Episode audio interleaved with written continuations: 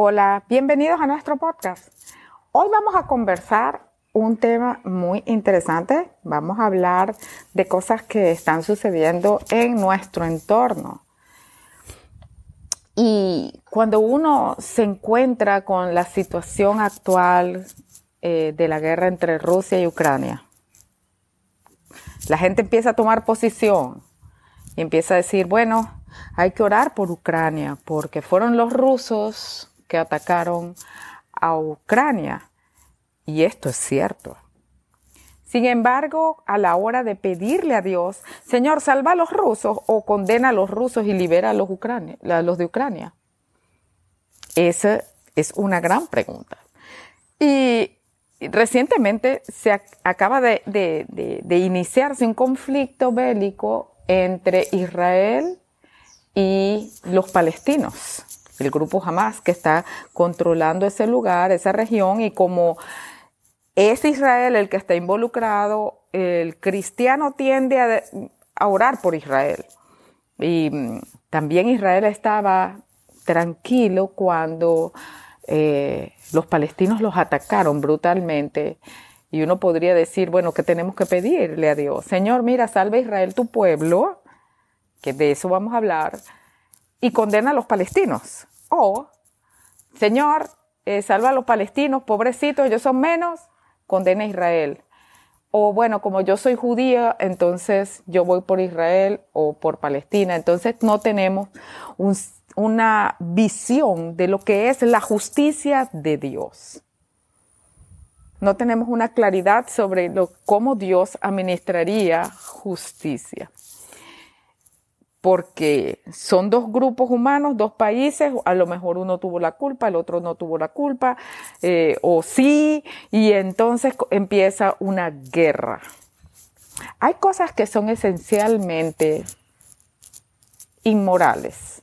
Hay cosas que son esencialmente claras para cualquier individuo y es, por ejemplo, si yo estoy en paz, estoy tranquilo, tú vienes a atacarme, eh, te metes contra mi casa, yo tengo el derecho de defenderme. Esa es una cosa bien básica y bajo ese punto de vista, el país que es atacado en su soberanía, y esto es parte de derecho internacional, el, el país que es atacado en su soberanía tiene derecho a responder y declarar un estado de guerra. Eso sucedió en la Segunda Guerra Mundial cuando Estados Unidos, estando en paz y en tranquilidad, fue atacado por Japón en Pearl Harbor, eh, obligando, por decirlo de alguna manera, a los Estados Unidos a declarar un estado de guerra contra el imperio de Japón en aquel momento.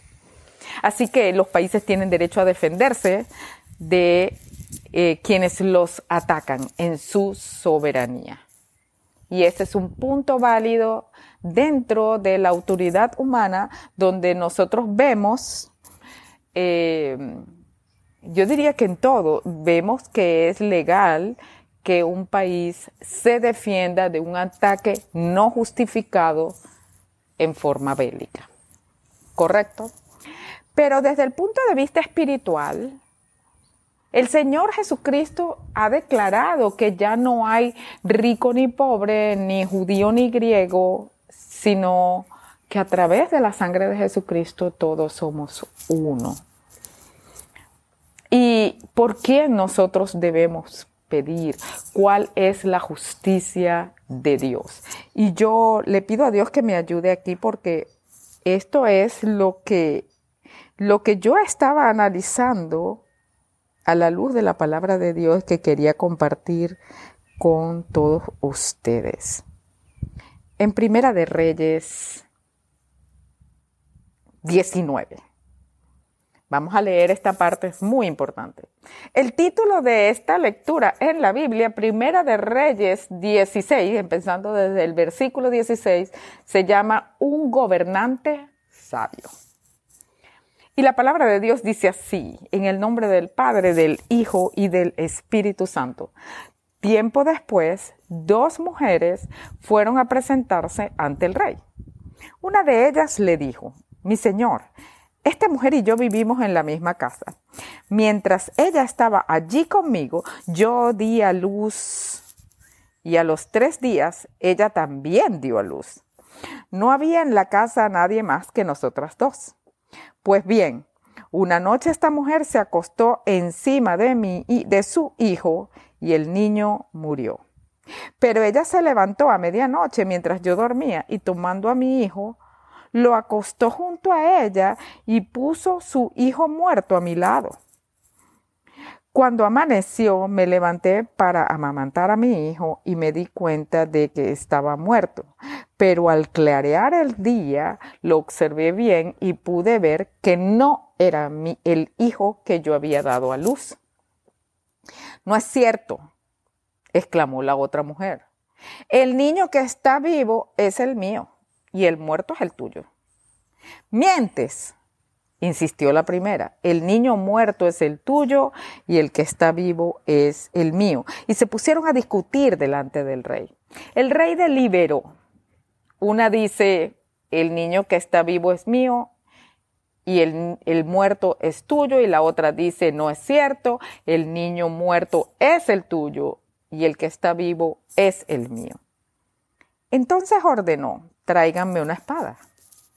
Cuando se la trajeron, dijo, partan en dos al niño que está vivo y denle una mitad a esta y la otra a aquella.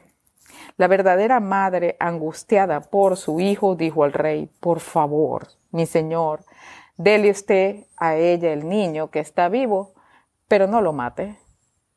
En cambio, la otra exclamó, ni para mí ni para ti, que lo partan. Gloria al Señor. Entonces el rey ordenó, no lo maten.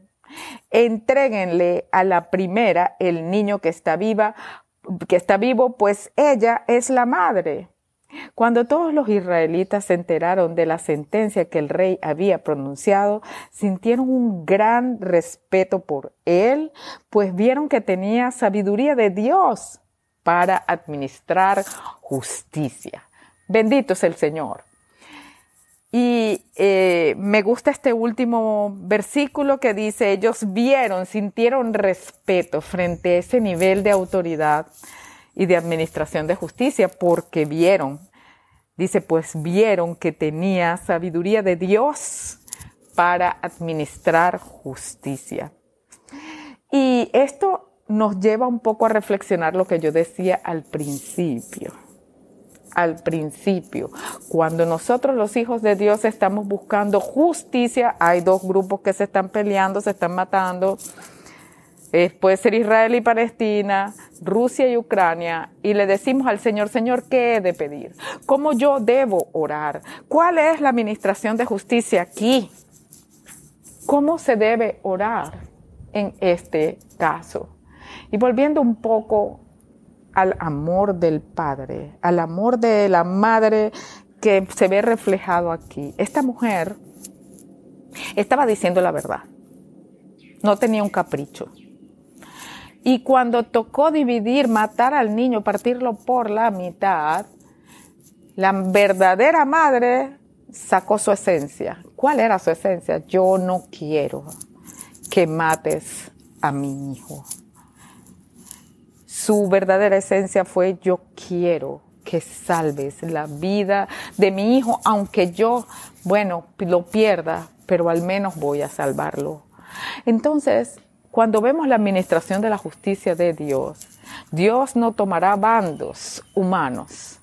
Dios no tomará bandos de Rusia para ponerse de parte de Ucrania o parte de Ucrania para ponerse en contra de Rusia. Ya vamos a hablar de eso bien.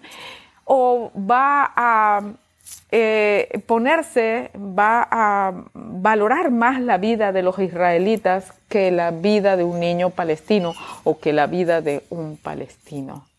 El Señor dice, porque de tal manera amó Dios al mundo que ha entregado a su Hijo unigénito para que todo aquel que en Él crea no se pierda, sino que tenga vida eterna. Jesús murió por los palestinos, por los de Israel, por los de Rusia, por los ucranianos y por el resto del mundo, para que todo aquel que en Él crea no se pierda, sino que tenga vida eterna. Así que el Señor no hace para matar a unos, para partir sus hijos por la mitad y que mueran. Porque Dios es un Dios de amor que dio su vida para salvarnos a todos. Ahora, esto es diferente cuando, si lo vemos desde el punto de vista político, porque también el Señor no tendrá por inocente al malvado.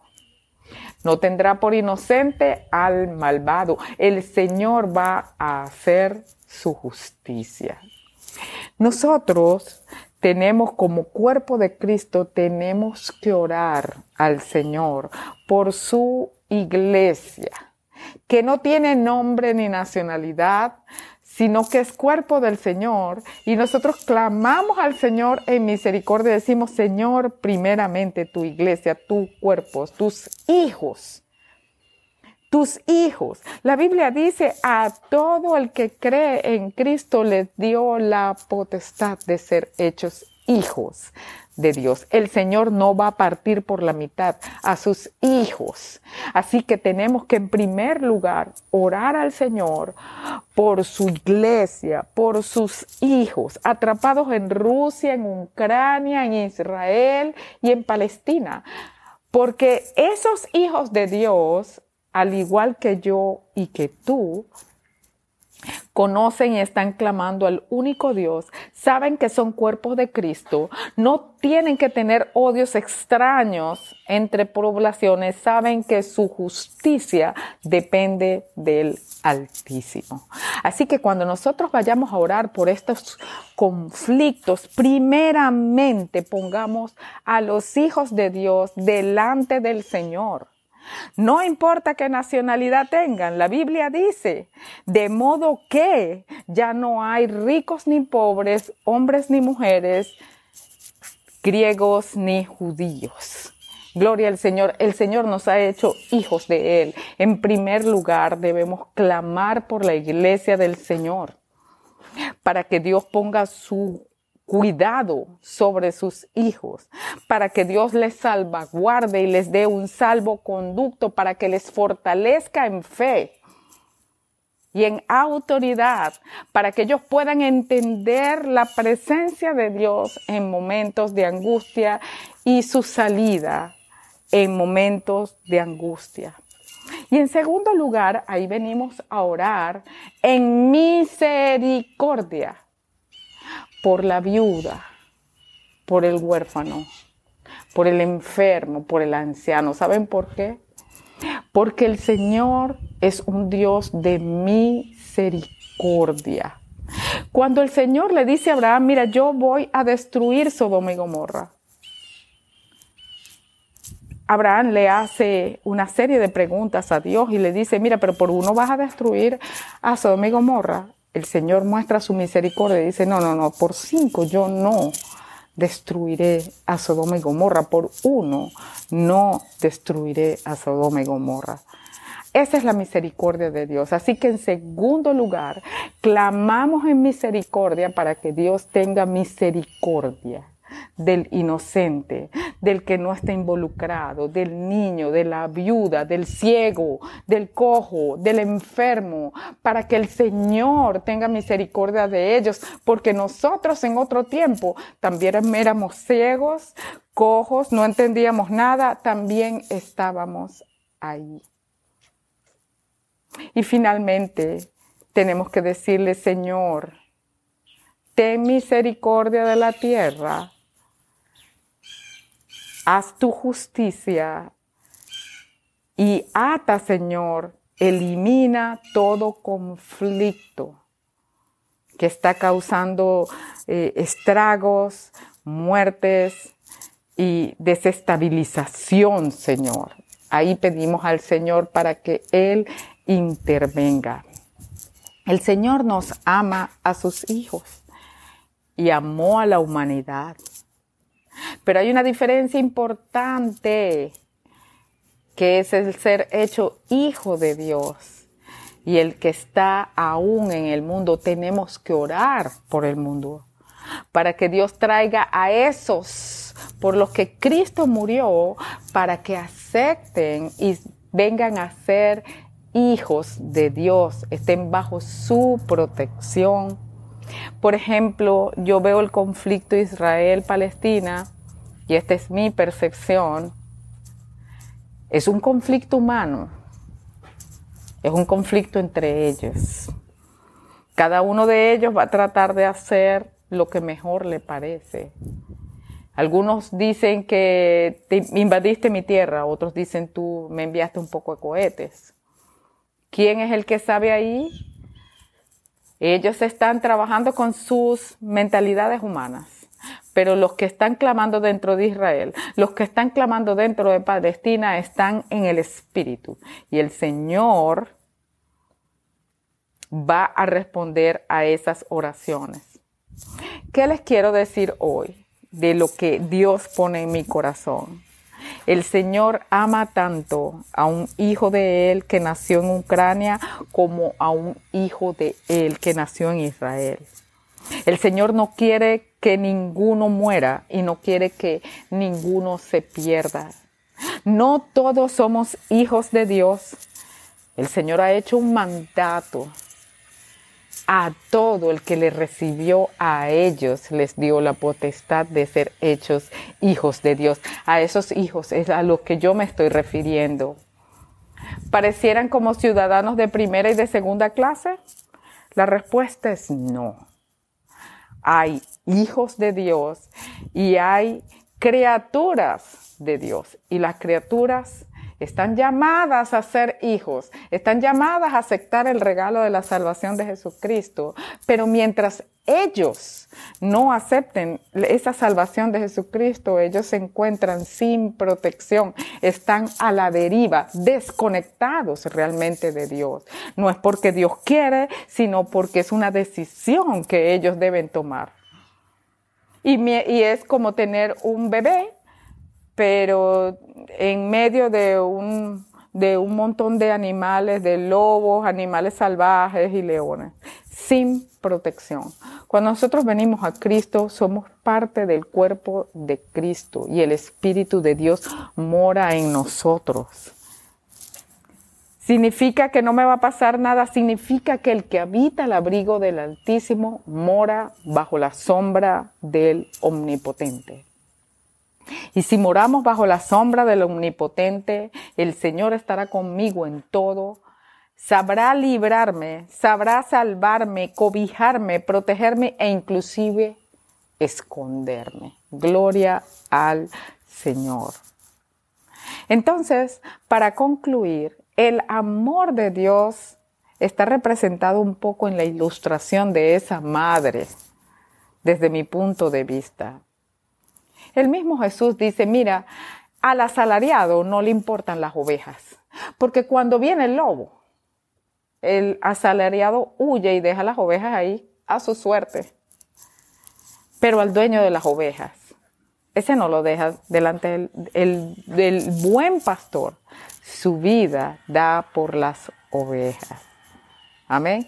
Entonces, esta ilustración es muestra el amor de Dios. El verdadero amor de Dios es ese que se sacrifica, como esta mujer estaba dispuesta a sacrificarse, con tal de salvar la vida de ese niño. Amén. El Señor ve al cuerpo de Cristo, ve a sus hijos como hijos de Dios. Somos una nueva criatura en Cristo.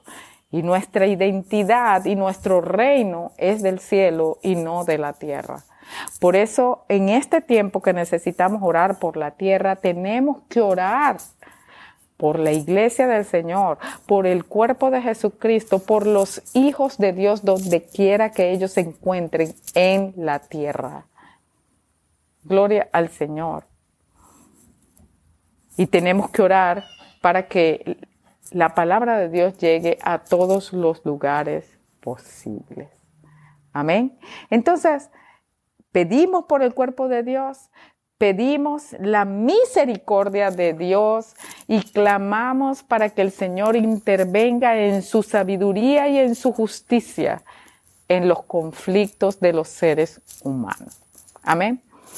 Si tú hoy estabas confundido sobre qué pedir, si tienes demasiado arraigo sobre tus creencias en términos políticos o sociales o preferencias de algunos grupos,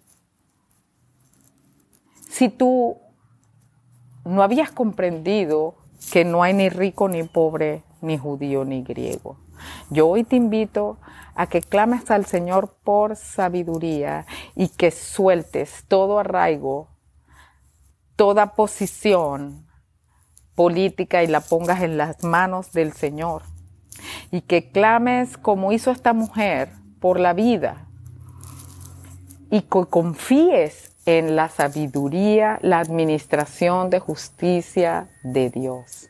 Y si tú no has recibido el regalo de la salvación de Dios. Y hoy no eres un hijo de Dios, sino que aún eres una criatura de Dios. El Señor nos llama, el Señor te llama para que aceptes su regalo de salvación y entres bajo su seno. Si tú quieres aceptar a Jesús hoy, tú puedes hacer esta oración conmigo. Señor Jesús, yo acepto tu salvación. Quiero que vengas a morar en mi vida que seas mi Señor, que seas mi Salvador. Perdona mis pecados y muéstrame el camino a seguir de aquí en adelante y hasta que tú vengas por mí. Amén. Hasta la próxima ocasión. Hola, hoy vamos a hablar de Ana, la madre de Samuel. Y nos basaremos en el primer libro de Samuel. Ana era la segunda esposa del Caná ella era estéril, no podía tener hijos, mientras que la otra esposa sí tenía hijos. El esposo de Ana igual la amaba y le decía que si el amor de él no era suficiente, que por qué quería tener un hijo. Pero Ana igual le pedía a Dios un hijo. Ella estaba triste y quería tener un hijo. A lo largo de la historia de Primera de Samuel, vemos la devoción de Ana a Dios. Ana no perdió la esperanza en su angustia, a pesar de que el tiempo pasaba. Mantuvo su fe. Es un ejemplo que no debemos perder la esperanza de las peticiones que realizamos a Dios. Otra enseñanza de la historia la vemos en Primera de Samuel 13, donde Eli, el sacerdote, al ver que Ana estaba orando en voz baja, pensó que estaba borracha. Nosotros a los ojos de los demás podemos parecer borrachos o locos a realizar nuestra petición, pero hay que seguir con la esperanza que Dios nos dará lo mejor. Ana ofreció que su hijo sería para servir a Dios durante toda su vida. Vemos que Dios respondió la petición de Ana no solamente con un hijo, sino con cinco más de los que ella pidió. Espero que la historia de Ana te haya animado a mantener una esperanza en tu corazón mientras estemos aquí en la tierra. Todos los dolores, la espera y las oraciones que no tengamos respuesta aún, mantengamos nuestra fe y nuestra esperanza. Muchas gracias y hasta el próximo sábado.